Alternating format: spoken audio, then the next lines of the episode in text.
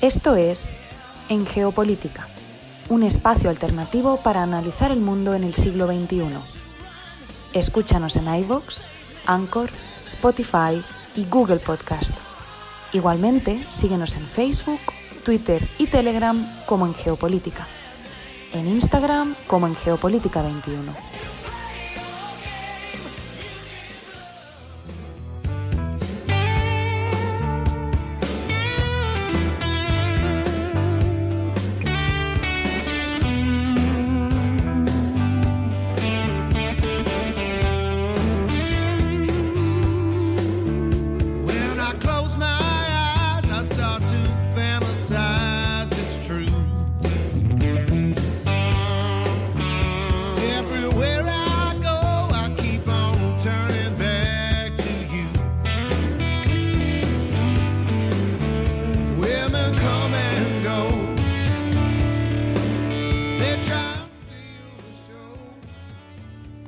Con Dreaming of You de Mike Cito abrimos el programa del día de hoy, domingo 25 de julio de 2021. Iniciamos esta transmisión desde la ciudad de Bogotá. Nos acompaña Fernando Galindo y les agradezco a todas las personas que nos sintonizan en América Latina, el Caribe y España a través de la plataforma radiolibre.cc. Igualmente saludamos a quienes nos escuchan como podcast en estas y otras geografías en iBox, Anchor, Spotify, TuneIn, Apple Podcast y Google Podcast. Esto es En Geopolítica, un espacio alternativo para analizar el mundo en el siglo XXI. Bienvenidos.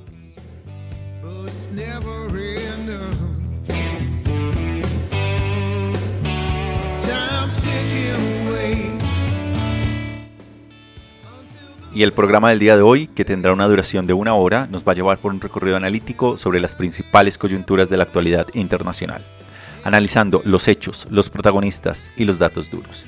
Y nuestra editorial iniciará en Tokio. Desde allí estaremos hablando sobre Tokio 2020 Olimpiadas en tiempos de pandemia.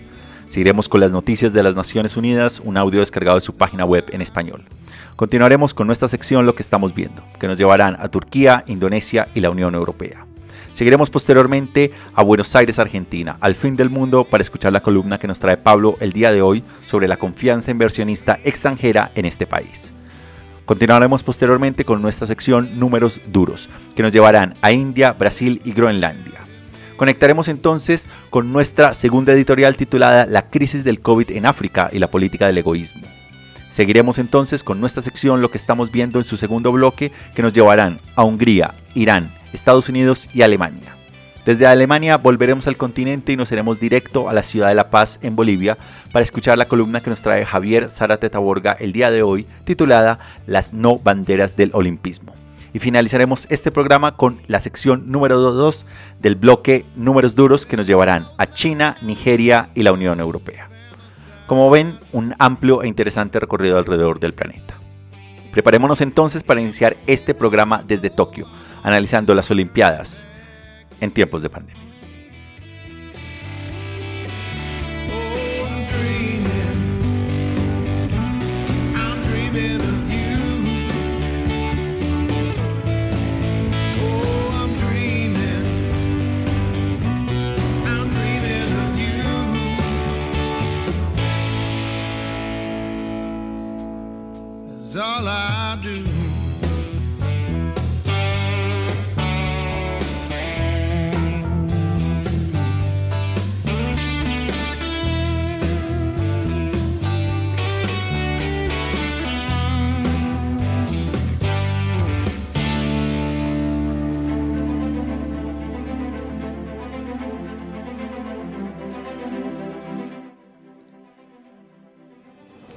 Tokio 2020, Olimpiadas en tiempos de pandemia.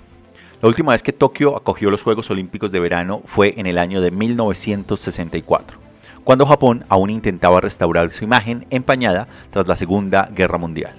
Los Juegos fueron un éxito y Japón se llevó todos los elogios. Esta semana dio inicio la primera Olimpiada del siglo XXI en tiempos de pandemia, allí mismo, en Japón.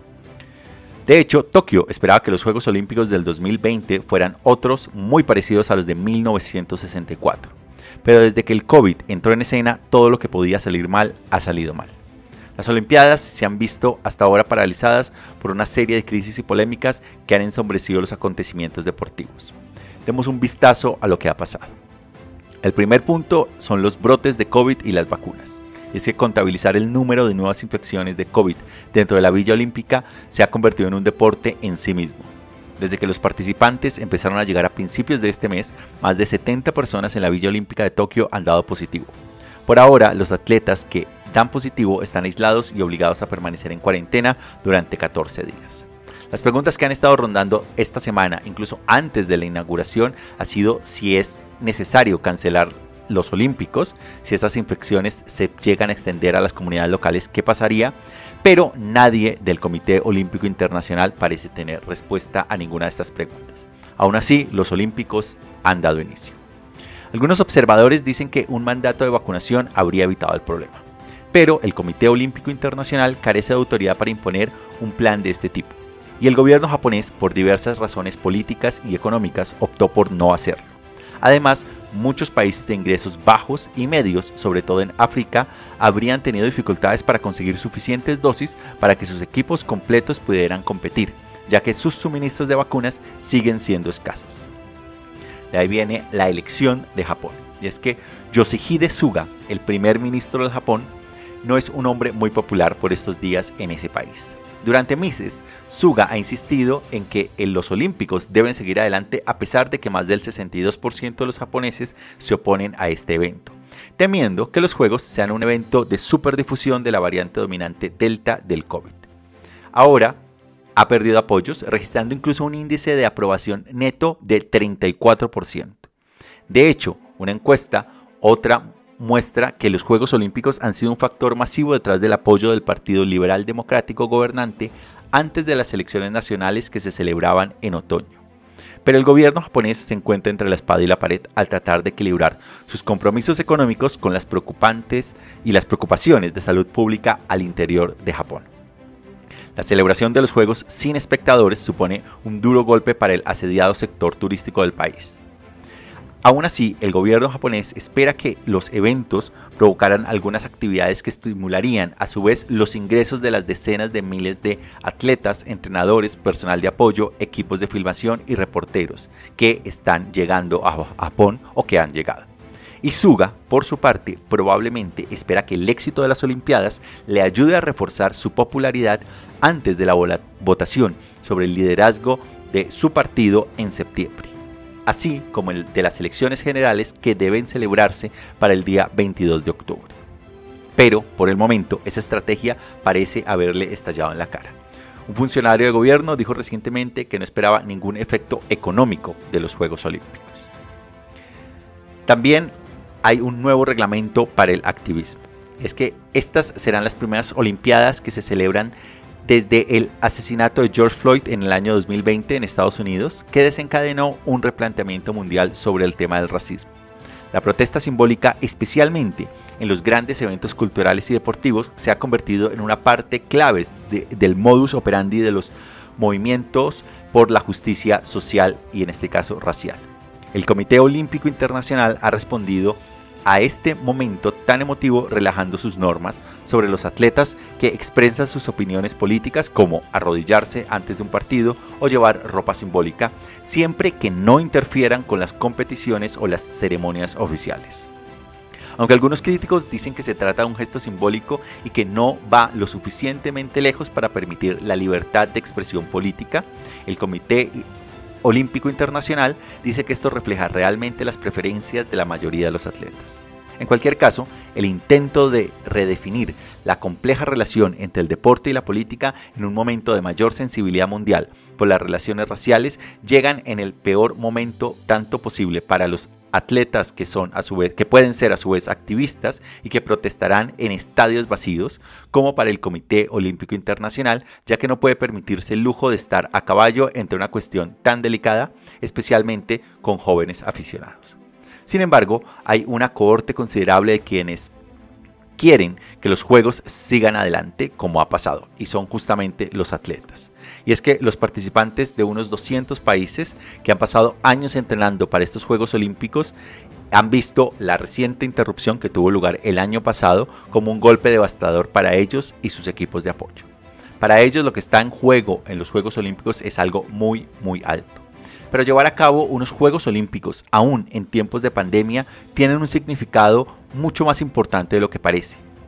A lo largo de la historia reciente como humanidad, plagada de guerras, conflictos, hambrunas, desplazamientos, pandemias, violencia y desigualdades, los únicos eventos en los cuales el mundo puede encontrar un espacio en el que todos pueden tener una oportunidad de obtener la gloria se dan en los dos grandes eventos que ocupan la atención del planeta. El primero, la Copa Mundial de Fútbol y el segundo, los Juegos Olímpicos. Llevar a cabo estos Juegos Olímpicos, más allá de los innegables compromisos económicos que están detrás y que han presionado para su no aplazamiento, es también un llamado a la concordia, al encuentro, a la humildad y a la gloria, especialmente en estos tiempos de pandemia. Estos no serán probablemente los olímpicos más deseados, pero sí serán los que, cuando se mire en retrospectiva, habrán traído algo de esperanza a una especie humana que encuentra en estas justas una noble manera de reivindicarse consigo misma. Y de esta manera entonces iniciamos el programa del día de hoy. Vamos directamente con las noticias de las Naciones Unidas, un audio que hemos descargado de su página web en español para esta ocasión.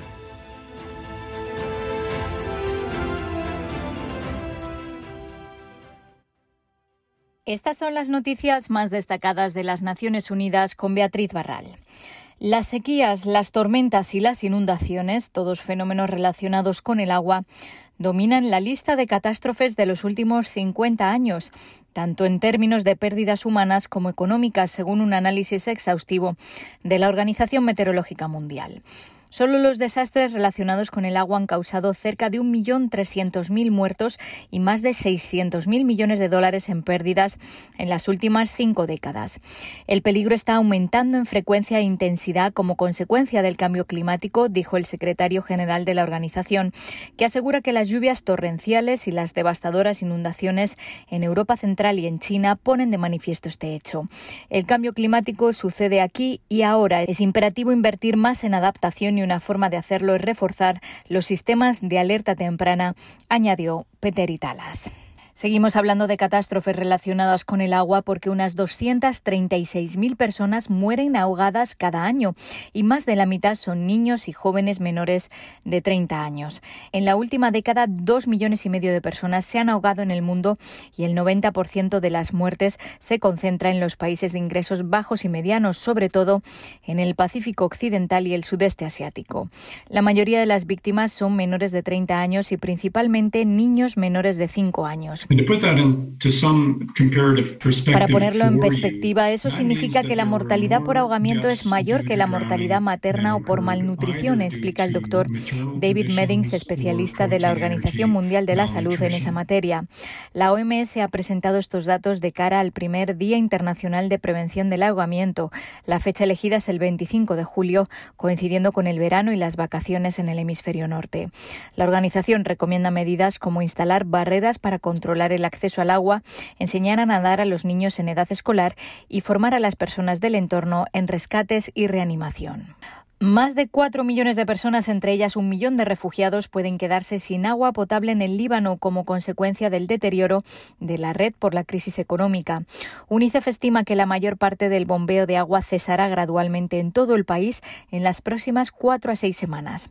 La actual crisis económica está acabando con el sector del agua, los gastos de mantenimiento que se han dolarizado, la pérdida del agua que no se contabiliza, el colapso que la red eléctrica está sufriendo en paralelo y la amenaza del aumento del el precio del combustible están imposibilitando su funcionamiento, ha explicado Yuki Maku, representante de UNICEF en el Líbano. Si el sistema público de suministro de agua colapsa, UNICEF estima que su precio podría dispararse un 200% al mes cuando se pueda obtener de proveedores alternativos o privados. Para muchos de los hogares extremadamente vulnerables del Líbano, este gasto sería inasumible, pues representa el 263% del ingreso medio mensual. A menos que se tomen medidas urgentes, advierte UNICEF, los hospitales, las escuelas y las instalaciones públicas esenciales no podrán funcionar y más de cuatro millones de personas se verán obligadas a recurrir a fuentes de agua inseguras y costosas, poniendo en peligro la salud y la higiene de los niños. Y hoy han arrancado los Juegos Olímpicos en Tokio. El secretario general ha enviado un mensaje pidiendo que el espíritu olímpico, que saca lo mejor de la humanidad, se aplique a los retos globales. Teamwork and solidarity el trabajo en equipo y la solidaridad, el talento, la tolerancia nos inspiran y nos unen en tiempos difíciles. Todos estamos de luto por las personas perdidas a causa de la pandemia del COVID-19. Todos los atletas de Tokio han superado enormes obstáculos y han demostrado una gran determinación. Si aportamos esa misma energía a nuestros retos globales, podemos conseguir cualquier cosa. En las Olimpiadas participa un equipo de 29 atletas refugiados que competirán en 12 de los deportes. Hasta aquí las noticias más destacadas de las Naciones Unidas.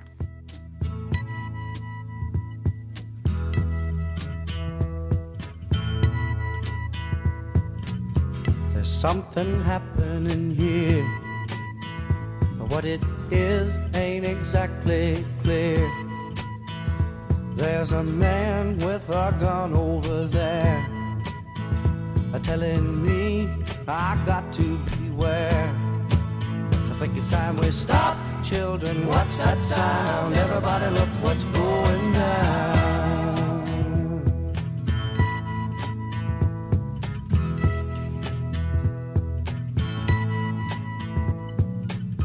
There's battle lines being drawn.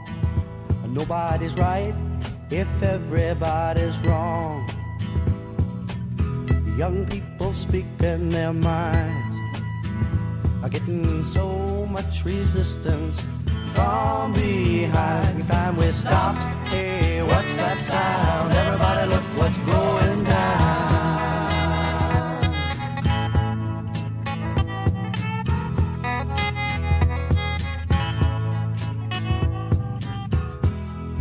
What a field day for the heat. A thousand people in the street singing songs and a carrying signs. Mostly say hooray for our side. It's time we stop. Hey, what's that sound? Everybody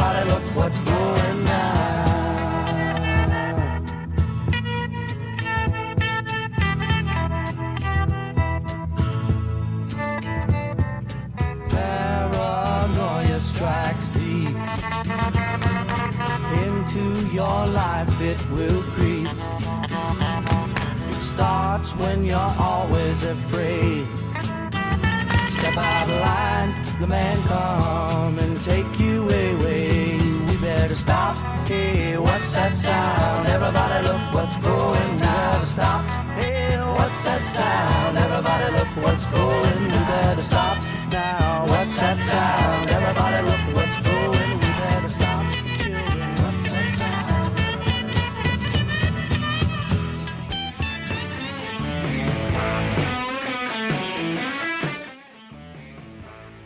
Lo que estamos viendo.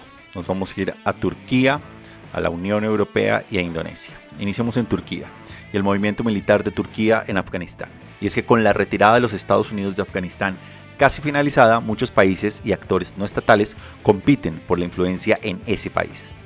El último actor en entrar en escena es Turquía, con el presidente Tayyip Erdogan, proponiendo que las tropas turcas defiendan y operen el aeropuerto internacional de Kabul cuando Estados Unidos se vaya. Erdogan ha dicho que para que el plan funcione, Estados Unidos tendría que ceder las instalaciones logísticas a Ankara y ha pedido a Washington que respalde a Turquía en la diplomacia en curso en Afganistán, que dice es crucial para asegurar el aeropuerto de Kabul, la principal vía de entrada al país para la comunidad internacional. Los estadounidenses, por su parte, parecen estar abiertos a la idea. Esto se debe a que significaría ceder el dolor de cabeza de asegurar el único aeropuerto internacional de Afganistán a un miembro de la Unión Europea de la OTAN, reduciendo la probabilidad de que Afganistán quede completamente aislado del resto del mundo en el caso de momento probable de que los talibanes tomen el poder. Desde el punto de vista de Turquía, asumir un papel más activo en la estabilización de Afganistán podría granjearle la buena voluntad de Washington y Bruselas en un momento en el que las relaciones con ambos están en mínimos históricos. Los, talibanes, por su parte, reprocharon esta, este planteamiento de Turquía. Desde Turquía nos vamos entonces a Indonesia. Y es que en estos momentos este es uno de los países del sudeste asiático como una zona caliente del COVID. Y es que Indonesia es ahora el epicentro de la crisis mundial del COVID, superando a Brasil, este mes en el que registró más muertes diarias por COVID-19. Indonesia, un país de 270 millones de habitantes, registra ahora también más casos nuevos que India los peores brotes que se dan en la populosa isla de Java, donde vive más de la mitad de los indonesios. La cifra oficial acumulada de muertes en el país asciende actualmente a más de 74.000, pero los expertos afirman que se trata sin duda de un recuento insuficiente dada la escasez de pruebas y rastreos de los contactos por todo el país. La actual oleada de muertes se produce cuando Indonesia, el país musulmán más poblado del mundo, celebra la festividad del Eid al-Adha, que lo que hace temer que se propague aún más las infecciones a pesar de las prohibiciones de reuniones en muchos lugares. Además, solo el 6% de los indonesios están completamente vacunados y en su mayoría con la vacuna Sinovac, fabricada en China. Pero ahora Yakarta está compitiendo con vacunas tratando de conseguir vacunas fabricadas en otros países. De esta manera está tratando de llegar a vacunas como la de Pfizer y BioNTech para tener en la segunda mitad de este año. Y desde Indonesia entonces nos vamos a la Unión Europea. Y es que la pregunta aquí es si importa el informe sobre el Estado de Derecho de la Unión. Cuando Ursula von der Leyen tomó las riendas de la Comisión Europea en el año 2019, respaldó un nuevo informe anual sobre el Estado de Derecho para el bloque de 27 miembros como una de las diversas herramientas para superar y prevenir la regresión democrática de los Estados miembros. Los informes de este año, publicados el martes pasado, ponen de relieve a los sospechosos habituales, Polonia y Hungría, con su represión de los derechos de la población LGTBI y el debilitamiento de la independencia judicial. El informe también destaca los ataques a los medios de comunicación en Malta y Eslovenia que actualmente ostenta la presidencia rotatoria del bloque. Pero los defensores de la sociedad civil afirman que, aunque el informe de la Unión Europea es bienvenido, también es ineficaz porque carece de poder de ejecución y no impone consecuencias reales a los gobiernos que no se adhieren a las normas de la Unión. La Comisión, por su parte, afirma que el informe no pretende ser una herramienta coercitiva y que cumple su propósito de iluminar el problema destacando las mejores y peores prácticas. Habrá que estar entonces atento a las respuestas de Polonia y Hungría. De esta manera, entonces nos vamos a ir directamente al fin del mundo, a la ciudad de Buenos Aires, Argentina, para escuchar la columna que nos trae Pablo el día de hoy.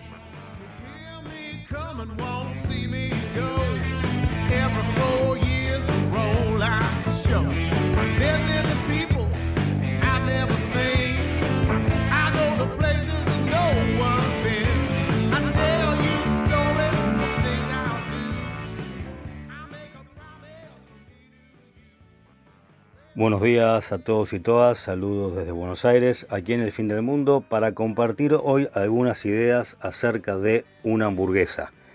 Y ustedes se preguntarán, y con razón, de qué está hablando hoy Pablo. Tiene que ver con el famoso índice Big Mac, del cual probablemente hayan leído o escuchado alguna vez, que es una fórmula económica que permite comparar el valor adquisitivo de las distintas monedas del mundo según el precio que tienen en dólares para comprar una canasta de bienes como es la famosa hamburguesa Big Mac de McDonald's.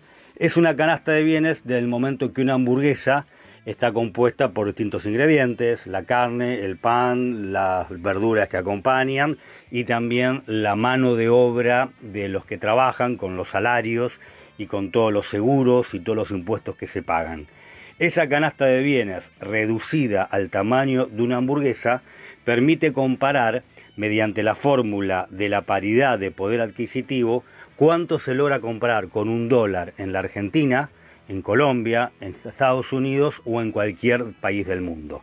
Y también esta fórmula permite comparar dentro de un país la capacidad de compra de un dólar a lo largo del tiempo. La cuestión es que The Economist, que sigue publicando, perdón, que publica desde 1986 esta fórmula, emitió eh, la semana anterior eh, el índice de este año y da que en la Argentina, por ejemplo, actualmente una hamburguesa eh, Big Mac cuesta 3 dólares con 70 centavos, mientras en Estados Unidos cuesta 5 dólares con 70 centavos y en el Líbano 1 dólar con 68 centavos, pagado con la moneda local pero convertido a dólares. Esto significa que la moneda argentina respecto al dólar está subvaluada y esto implicaría también pensar que la Argentina es un país competitivo en términos al menos de tipo de cambio. Esa es una especulación que la Argentina suele tener. La economía argentina suele especular con la política monetaria y con la devaluación de su moneda para atraer inversiones al país o turismo, aprovechando que en dólares el mercado argentino es más barato. Más allá de la pandemia, que por supuesto ha frenado la economía mundial, la apuesta para la Argentina no viene funcionando. En 2016, cuando asume eh, Mauricio Macri, presidente anterior de la Argentina, con un discurso muy pro empresario, muy pro inversor, apuesta casi principalmente a la gran llegada de inversiones extranjeras para poder estimular la economía argentina que ya venía muy, muy frenada. Sin embargo, las inversiones no llegan y la Argentina termina cayendo en un déficit inmenso que lleva al gobierno anterior a endeudarse nuevamente con el Fondo Monetario Internacional. Pero ¿qué es lo que está pasando entonces en la Argentina? Por lo cual, pese a ser competitivo en términos monetarios, las inversiones no llegan, la falta de confianza. Evidentemente la Argentina no ha logrado en los últimos años, por no decir en las últimas décadas, transmitir la confianza necesaria, la previsibilidad necesaria para que las inversiones extranjeras lleguen al país y se eh, instalen de un modo eh, sólido y con una visión de mediano y largo plazo. Otra discusión tiene que ver con los intereses de las empresas internacionales y los manejos que hacen o no en todo el mundo, pero es cierto que desde una lectura de quien quiera traer inversiones extranjeras, en la Argentina no está funcionando, salvo las llamadas inversiones golondrinas, los capitales que llegan al país, hacen negocios financieros en pocas semanas y luego se escapan sin dejar ni capital, ni trabajo, ni valor agregado en el país. En definitiva, una columna hoy hablando de hamburguesas y de golondrinas para explicar un poco la situación macroeconómica de la Argentina.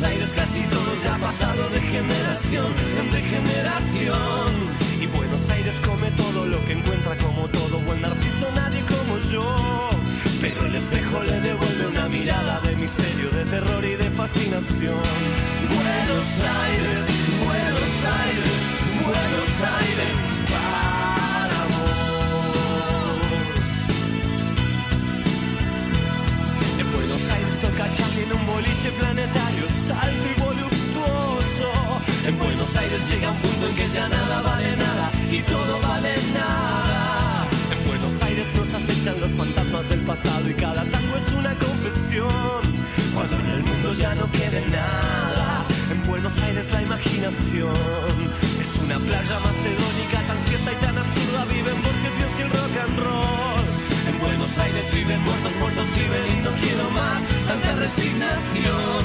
Yo quiero un barrio bien canalla, bien sutil y bien despierto, super sexy. Quiero una oración que nos ayude a descorrer el velo y que termine la desolación. Buenos Aires, malos tiempos para hacerte una.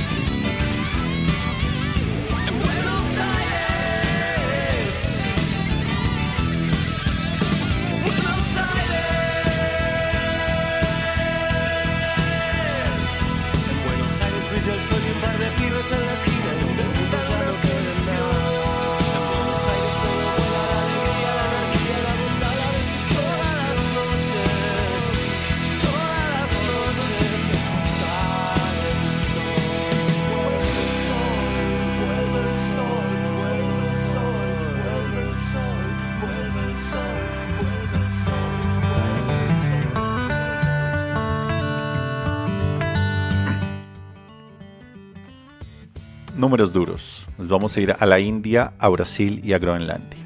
Iniciamos en la India, el número allí es 4,7 millones. Un nuevo y discutido estudio estadounidense sobre las muertes en la India han revelado que hasta 4,7 millones de indios podrían haber muerto a causa del COVID-19, una cifra 10 veces superior a la oficial registrada por el Ministerio de Sanidad. India es actualmente el tercer país con más muertes por detrás de los Estados Unidos y Brasil, pero este estudio sugiere que lidera el encuentro mundial de víctimas mortales por un amplio margen. Indudablemente desde India han respondido a este informe. Nos vamos entonces a Brasil y el número allí es 2.500 millones. Y es que la selva amazónica del Brasil ha perdido 2.500 millones de árboles tras la sequía y las inundaciones provocadas por el fenómeno del niño en el año 2015, según un informe reciente que hizo un seguimiento del bioma durante 8 años. Los científicos afirman que el centro de Brasil está experimentando actualmente su peor sequía en 100 años y es probable que este periodo de sequía lleve a partes de la selva tropical a finales del año. Y nos vamos al último número que está en Groenlandia y es 17.500 millones de euros. Y es que el gobierno de Groenlandia anunció que detendrá todas las actividades de exploración petrolífera por ser perjudiciales para el medio ambiente. Se trata de un gran acuerdo si se tiene en cuenta que según algunas estimaciones podría haber 17.500 millones de barriles de petróleo sin descubrir en las costas de Groenlandia lo que supondría una gran ayuda para que el territorio alcanzara su objetivo de independizarse de Dinamarca.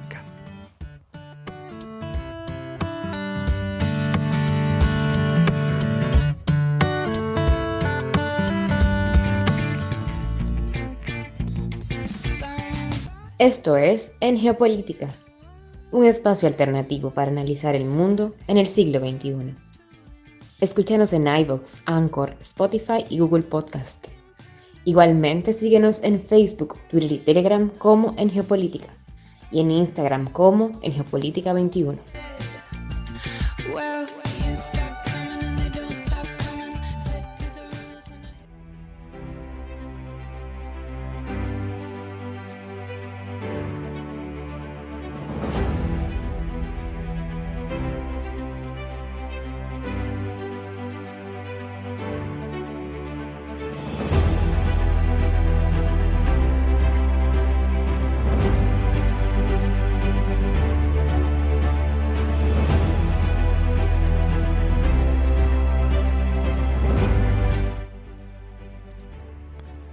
Crisis del COVID en África y la política del egoísmo.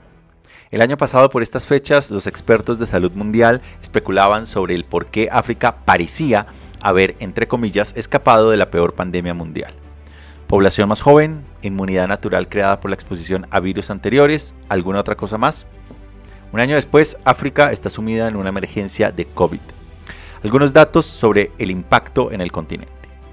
De los 10 países con el mayor número de muertes por COVID per cápita en la semana anterior a julio 18, 3 de los 6 primeros están en África. Esto incluye a Namibia en el número 1, Túnez en el número 2 y Sudáfrica en el número 6. La semana pasada, las muertes por COVID registradas en África aumentaron un 40% con respecto a la semana anterior. Solo el 1% de los 1.300 millones de habitantes de África están totalmente vacunados. Los gobiernos africanos tendrán mucha suerte si esa cifra alcanza el 10% a finales de este año 2021. Los países africanos tenían previsto recibir muchas más dosis de la vacuna de AstraZeneca procedentes de la India. Eso fue antes de que la India se convirtiera en el punto caliente mundial del COVID-19. De los 77,6 millones de dosis que el mecanismo COVAX, una iniciativa de reparto de vacunas, ha sido asignado a los países de africanos, menos de 16 millones habían llegado a África para la fecha del 7 de julio de este año. Hay muchas explicaciones para los nuevos problemas del COVID en África. Las instalaciones sanitarias están por debajo de los estándares internacionales en muchos de los 54 países africanos.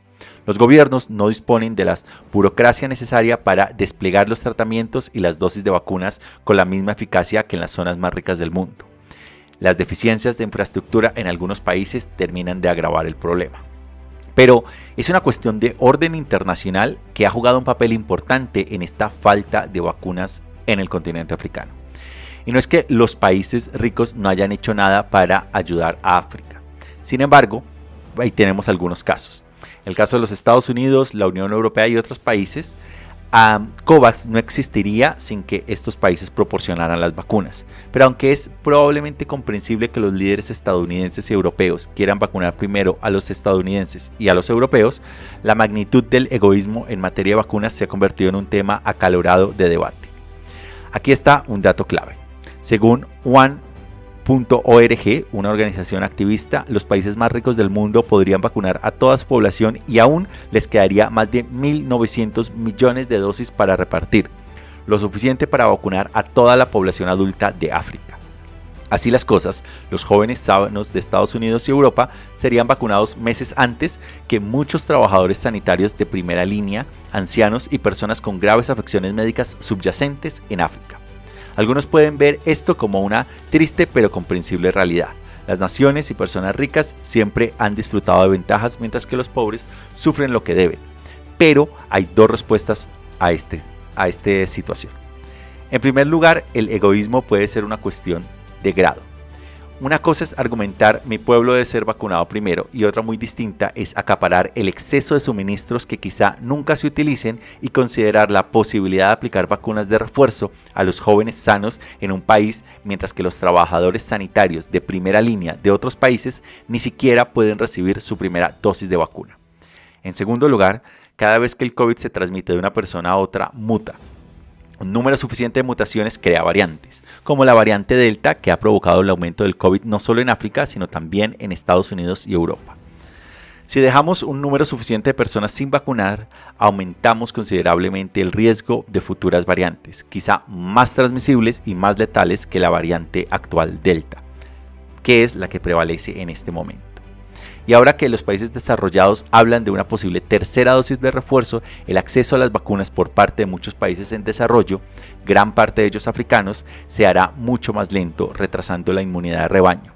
La única solución viable para empezar a pasar página a esta pandemia que ha puesto el mundo patas arriba.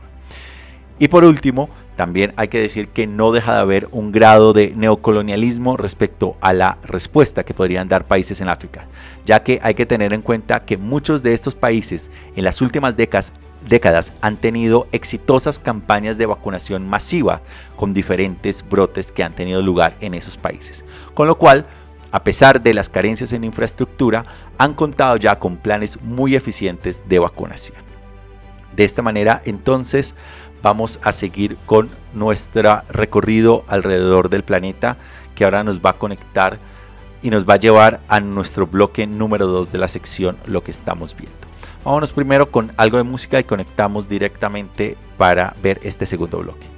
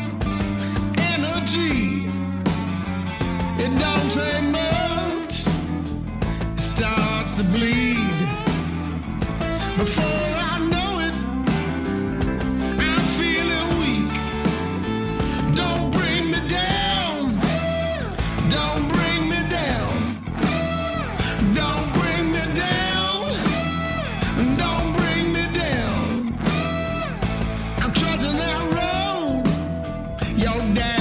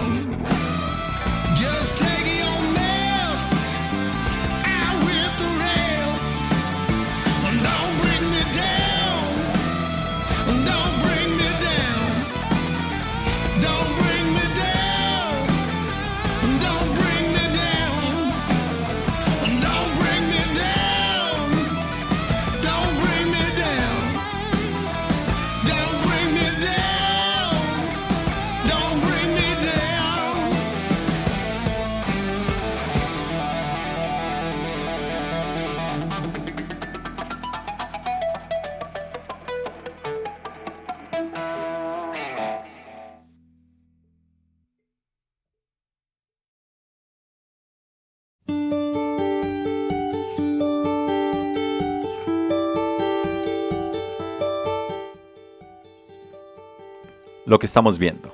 Vamos a irnos a Hungría, a Irán y a las relaciones entre Estados Unidos y Alemania. Iniciamos en Hungría, y es que Hungría celebrará un referéndum sobre la ley LGTBI. El primer ministro de derecha, Víctor Orbán, dice que no hay problema con una nueva ley húngara que limita lo que las escuelas pueden enseñar sobre la sexualidad. Pero la Unión Europea y los activistas de derechos humanos dicen que la ley discrimina a las personas LGTBI y Bruselas ha amenazado con tomar medidas disciplinarias contra Budapest. Orbán se defiende argumentando que la Unión Europea está pisoteando los derechos y preferencias del pueblo húngaro y para demostrarlo ha anunciado un referéndum popular sobre la ley. Aún no se ha fijado la fecha, pero se espera que la votación sea un importante punto de inflamación antes de las elecciones generales del año que viene, en las que el declaradamente antiliberal Orbán se enfrentará al desafiante alcalde liberal de Budapest, Gergelik Kasaroni, que venció a un aliado de Orbán para ganar la alcaldía en el año 2019. Desde Hungría nos vamos ahora a Oriente Medio y a la crisis del agua en Irán. Desde hace casi una semana los habitantes de la provincia iraní de Yuzestán protestan por la escasez de agua como consecuencia de las sequías, la subida de las temperaturas y los cortes de electricidad que han dejado sin efecto las estaciones de bombeo de agua. Hay una larga historia de fondo. Esta región se queja de que no tienen agua potable en el grifo desde la década de 1980, cuando la mayor parte de las infraestructuras fueron destruidas durante la guerra entre Irak e Irán, porque el gobierno chiita de Irán ha dejado de invertir en esta provincia que es en su mayoría suní. En los últimos días, Teherán ha desplegado al ejército y a los cuerpos de la Guardia Revolucionaria Islámica para traer depósitos de agua. El presidente Ebrahim Raisi, que apenas lleva un mes en el cargo, quiere cortar de raíz la crisis actual antes de que las cosas vayan de mal en peor en esta región, que tiene tensas que siempre ha tenido algunas tensiones separatistas alimentadas por esta discriminación chiita que alberga el 80% del petróleo de Irán y el 60% del gas natural. Y volvemos a Europa y a la relación entre Estados Unidos y Alemania y en este caso a la geopolítica del Nord Stream 2 en marcha. Y es que tras años de desacuerdo sobre el proyecto de gasoducto Nord Stream 2, Estados Unidos y Alemania han llegado a un acuerdo que abre el camino a la construcción del proyecto, que llevaría el gas de Rusia a Europa Occidental por debajo del mar Báltico. Una gran noticia para la canciller alemana Angela Merkel, que necesita más gas natural ruso para la economía alemana, así como para la mayoría de su país y a la Unión Europea en general a alcanzar las emisiones netas de carbono cero para el año 2050. También es una gran victoria para Vladimir Putin, ya que Rusia ganará aún más influencia ante los europeos, ya que el gasoducto duplicaría la cantidad de gas que les vende en este momento, al actual. Una mala noticia para Ucrania, aliada de Estados Unidos, a la que Rusia podría cortar el gas que transita por tierra a través del territorio ucraniano cuando Moscú quiera presionar a Kiev sin que ello afecte a los clientes europeos. Mientras tanto, el presidente de Estados Unidos Joe Biden ha optado por dar un hueso a Europa para restablecer los dañados lazos bajo la administración de Trump, a expensas de los contragolpes internos entre Ucrania y Rusia. De esta manera entonces vamos a conectar directamente con la ciudad de La Paz en Bolivia. Nos vamos desde la geopolítica del Nord Stream 2 desde el Báltico a los Andes bolivianos para escuchar la columna que nos trae Javier Zárate Taborga el día de hoy, en la cual van a estar, se va a estar hablando sobre las no banderas del olimpismo. Conectemos directamente con la ciudad de La Paz.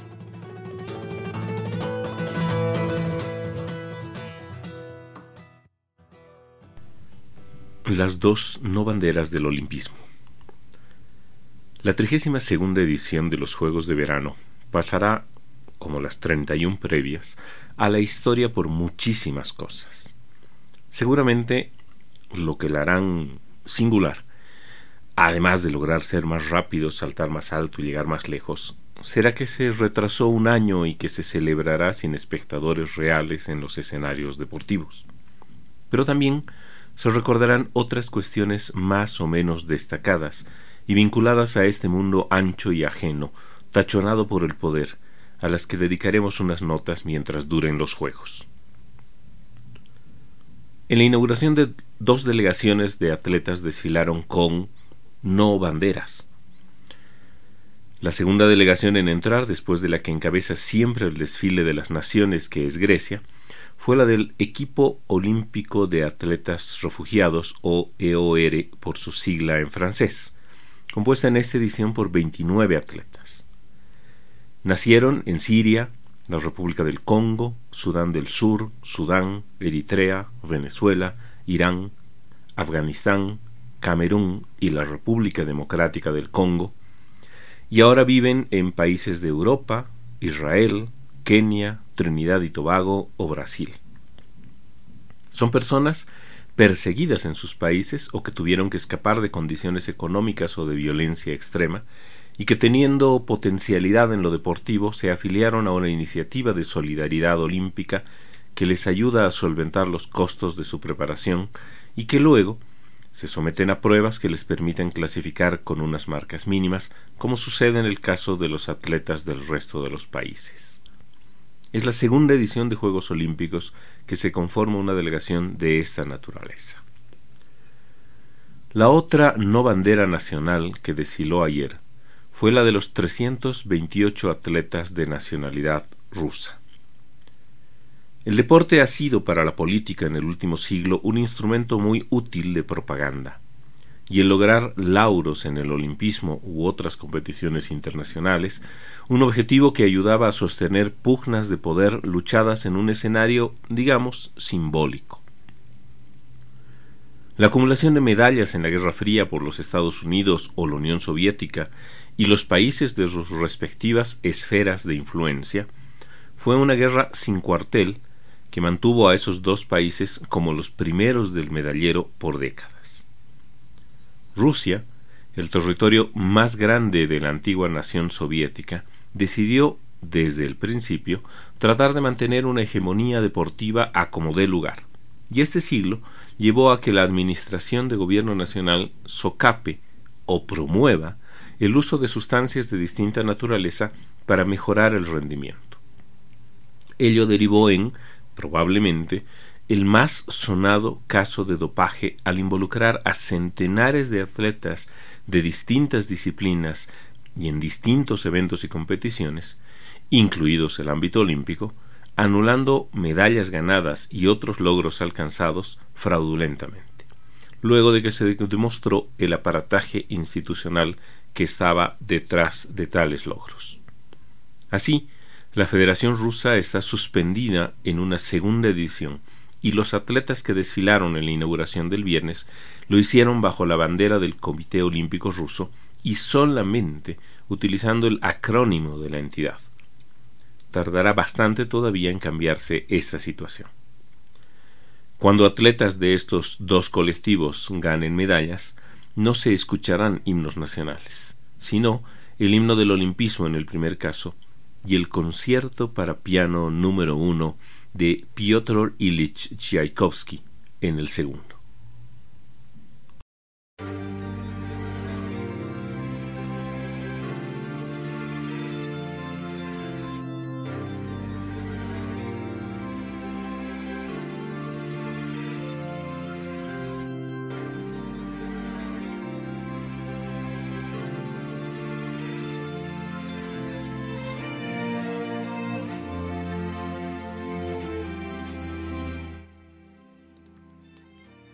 Números duros. Vamos a ir a la India, Nigeria y al Reino Unido. Iniciamos en China. El número allí es 12. Al menos 12 personas han muerto después de que enormes inundaciones en los túneles del ferrocarril subterráneo de Shenzhou, capital de la provincia china de Henan, dejando a pasajeros atrapados dentro de los vagones con aguas crecientes. Los expertos han achacado los torrenciales aguaceros al cambio climático agravado por la construcción de mega presas en el río Amarillo, propenso a las inundaciones. Desde China nos vamos entonces a Nigeria y el número allí es 100.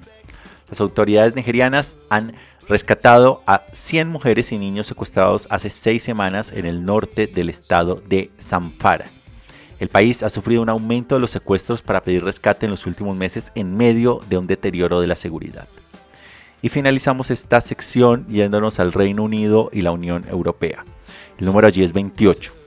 El Reino Unido y la Unión Europea han vuelto a fracasar en su intento de llegar a un acuerdo sobre las normas comerciales post-Brexit para Irlanda del Norte, que forma parte del Reino Unido. En un documento de 28 páginas, el gobierno británico había sugerido más cambios en las normas comerciales que ya se negociaron como parte del acuerdo del Brexit, Brexit pero Bruselas no lo aceptó.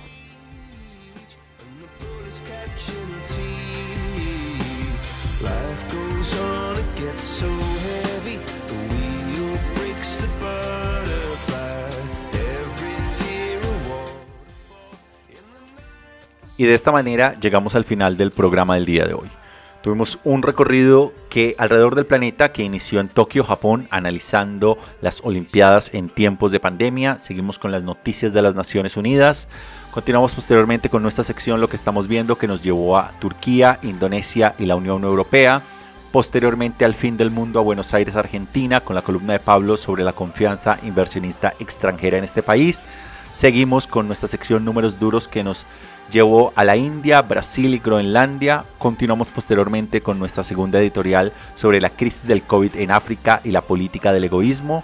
Seguimos con el bloque número 2 de lo que estamos viendo que nos llevó a Hungría, Irán, Estados Unidos y Alemania. Conectábamos posteriormente con la ciudad de La Paz para escuchar la columna que nos trajo Javier Zárate Taborga sobre las no banderas del olimpismo y finalizamos este programa con nuestra sección números duros 2 que nos llevaron a China, Nigeria y la Unión Europea. Les agradezco a todos ustedes por su sintonía y por escucharnos a modo podcast en diferentes lugares del planeta. Les invitamos a que si no lo están, se suscriban gratis en cualquiera de las plataformas en las que estamos iBox, Anchor, Spotify, TuneIn, Apple Podcast y Google Podcast. Que nos sigan en Facebook, Twitter, Telegram e Instagram y también a que nos visiten en nuestra página web en geopolítica.com. Igualmente, a que si les gusta el programa y quieren apoyarnos, les invitamos a que nos dejen sus comentarios y opiniones en cualquiera de estas plataformas y a que lo compartan en sus redes sociales para así seguir llegando a más personas. Yo me despido aquí, los acompañó Fernando Galindo desde la ciudad de Bogotá. Les deseo un feliz resto de semana y nos encontramos en la siguiente emisión. Hasta la próxima.